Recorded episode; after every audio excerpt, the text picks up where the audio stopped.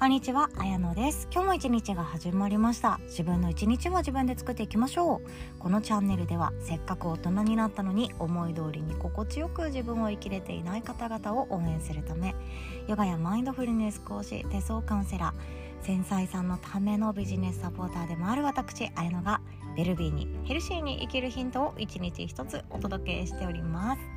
いかがお過ごしでしょうか？今日はですね、あなたの個性が使命のヒントっていうお話です。使命っていうと,、えーと、天命とかあとは自分のこのライフミッション人生を通しての課題っていうもの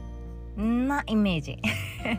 で使われる言葉かなと思います。でそれはそれを見つけたくってモヤモヤすることがあったり見つかってる人を横目に私何をしたいんだろう私何のために生きてるんだろう見つからなくてモヤモヤしてすっごく苦しい。で誰かと比べて感じる課題うんなんか満たされない思いだったりするのかなとも思います。でそれはですね個性がヒントですよっていうお話です。でその前にですねあの謝罪をさせていただきたいと思います。ごめんなさい。この場をお借りしてまず謝罪をさせてください。限定配信の音声プレミアムパートナーでは1週間に一度このメインの放送では伝えきれていない私の裏話であったり失敗談とかあとは自分がやっていることのどんな作戦会議とどんな、えーと、悪巧みがあってどんなことを大事にしているかとかそういうことをシェアさせていただいているそんな感じの音声配信を用意しているんですよね。メルマガに載せてお伝えさせていただいております。オンライン企業塾の未来ラボやマンツーマンレッスンで進めているウェルビジの講座の中では伝えきれていない内容をそこでシェアするっていう風に私の中で一つ決めていたんですけど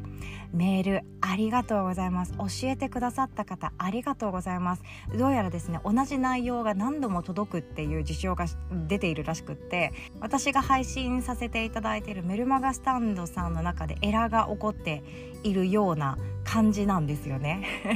今えっと、限界目に向けて調べているところです。大変ご迷惑をおかけして申し訳ございません。何度も同じ内容が届くっていや確実に不快な思いさせてしまっている人間なんですよね。なんか胸が痛くなってすっごい苦しくなって嫌だなこんな自分とか思っちゃったんですけど。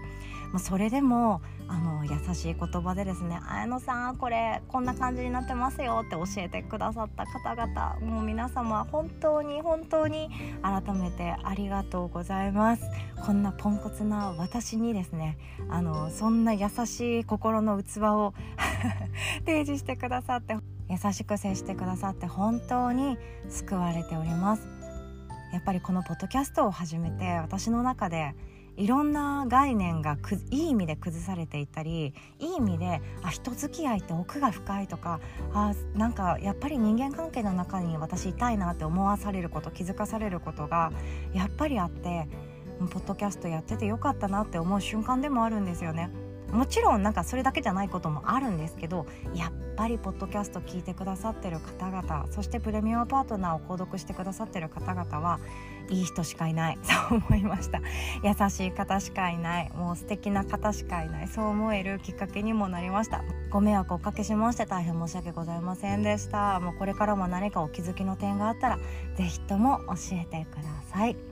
ということで謝罪でございました。で今日の本題いきましょう。あなたの個性が使命のヒントっていうお話です。で私たちはですね個性っていうものをある時から特別視しなくなる瞬間があるんじゃないかなって思っています。例えば私だったら、えーと、高校生ぐらいから個性とかじゃなくってできるできないすごいすごくない可愛い可愛くない太い細いとかこっちがいいよね。こっちの方がキラキラしてるよね。こういう生き方の方がかっこいいよね。こういう子の方がモテるよね。みたいな。その何でしょう。一種のよくわからないゴールっていうかこれがいい。こっちが丸。こっちが U みたいな。優越の U ですね。の方がいいんじゃないか説が自分の心の中にあってそうなりたいからそうなれない自分の個性に罰をつけてできれば上書きしていきたいなっていうような思いになることがあったんですよね。で私自身は本当にいつだって抜け抜けの人間でポンコツ具合炸裂していてこの前もあの娘に忘れ物が多すぎるって怒られました。あとあの帰ってきてどこでも物を適当に考えもせずに置くから探し物するんでしょってこの前フィードバックを受けました。6歳の娘にです。やばくないですか私っていうくらいポンコツなわけなんですよ。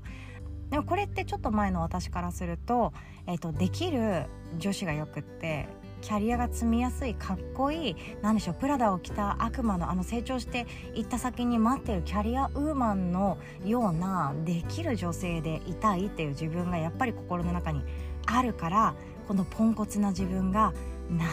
けない。また迷惑かけた人にまた人に不快な思いさせてしまった。自分の子供にも怒られちゃったみたいな。なんかそんなダメな自分を否定したくなっちゃってたんですよね。ちょっと前だと多分この否定したくなっちゃってたんだと思うんですよね。まあ、ここだけ見ると私は本当に直した方がいいし自分で対策打った方がいいところではあるんですけれども自分の個性ってそのいい悪いで見る眼鏡を取り外した瞬間いろんなものが見えてくるはずなんですよ。例えば人より人の目が気になる。特別繊細すぎる。ちょっとした他人の表情の変化とか口癖とかでもすごく過敏に自分の心が反応してしまう。これって世間一般で言うと生きづらそう。繊細すぎる。そんなレッテルとかステッカーを貼られるかもしれないんですけれどもこれって個性なんですよね。私人より気にしいなんだ。私人より繊細すぎるんだ。私人よりストレスが生まれやすいような心の持ち主で私は周りの人よりどうしようもなく周りのことを過敏に感じ取る力を持っている。個性なんですよね。そういう人ほど言葉が生み出しやすかったり心の中でいつもぐるぐる考え事をしているとかああでもないこうでもないってずっとずっと対話をしている自分と。自分の心がガラスのように繊細でちょっと落としてしまうと二度とは戻らないような繊細な心。あとはどこでも順応できるわけじゃなくって私の心地よい場所ってこういう感じなんだよね。だから私はこういうところが苦手なんだよね。そういう環境に行くと私はどうしてもストレスになって体が変な反応しちゃうんだよねっていうのが知ってる方なのであればその方ってそれが個性なんですよね。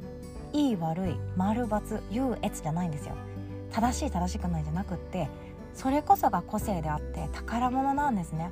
それは潰さなくってよくって。昔の私みたいにキャリアウーマンかっこよくカツカツ歩いてできる女性で恋愛もうまくいっていて仕事も名の知れたところに勤めていてお金にも困ってなくってで見た目もなんか美しそうでみたいな。その私はこうありたい。でそうなれない自分のところはちょっと隠しておきたいみたいな。一昔前の私からしたらその個性が邪魔だったかもしれないけれどもその個性こそが生き方のヒントだと思うんですよ。私は繊細だって思う方がいらっしゃるのであれば私は人よりも他人の目が気になってしまうっていう方なのであればそれがもしかしたら何かを成し遂げるための人生のヒントかもしれないですよね。寄り添うのか共感するのかそれとも生まれてくる生まれてくる生まれてくる心の中から湧き上がる言葉たちをどうにか調理してどうにか美味しくしてそれを小説にして出版するのか。何が待ってるか分かんないんですよ。ある人はヨガを通じて表現するかもしれないです。ある人は絵を通じて表現するかもしれないです。またある人は自分が人の前でしゃべるっていうことを通じて表現するかもしれないですしカウンセリングっていう1対1の世界の中の表現をするかもしれないです。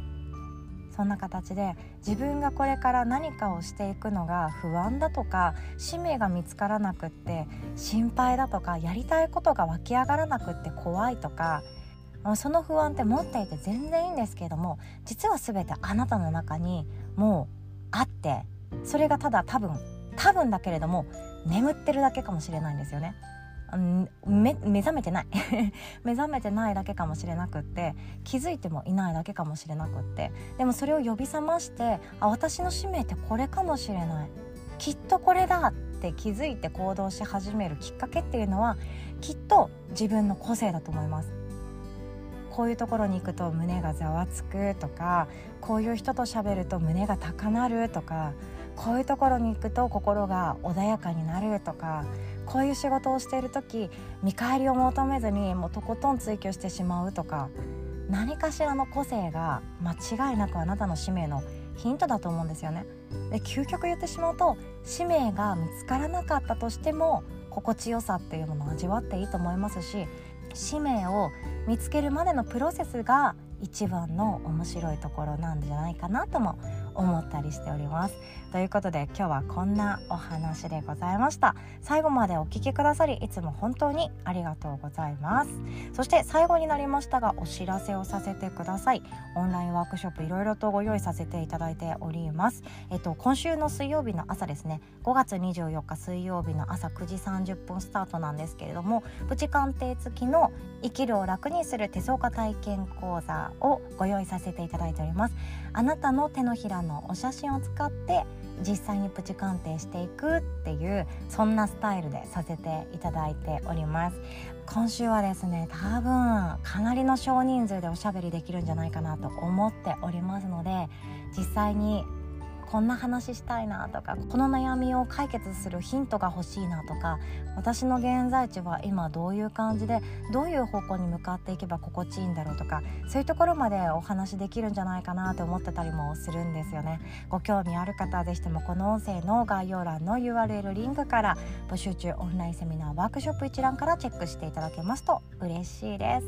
無料でございますのででもちょっと興味あるっていう方はこちらのワークおすすめしております。ではは今日もお互い素敵な一日を作っていきましょう。最後までお聴きくださりいつも本当にありがとうございます。おしまい。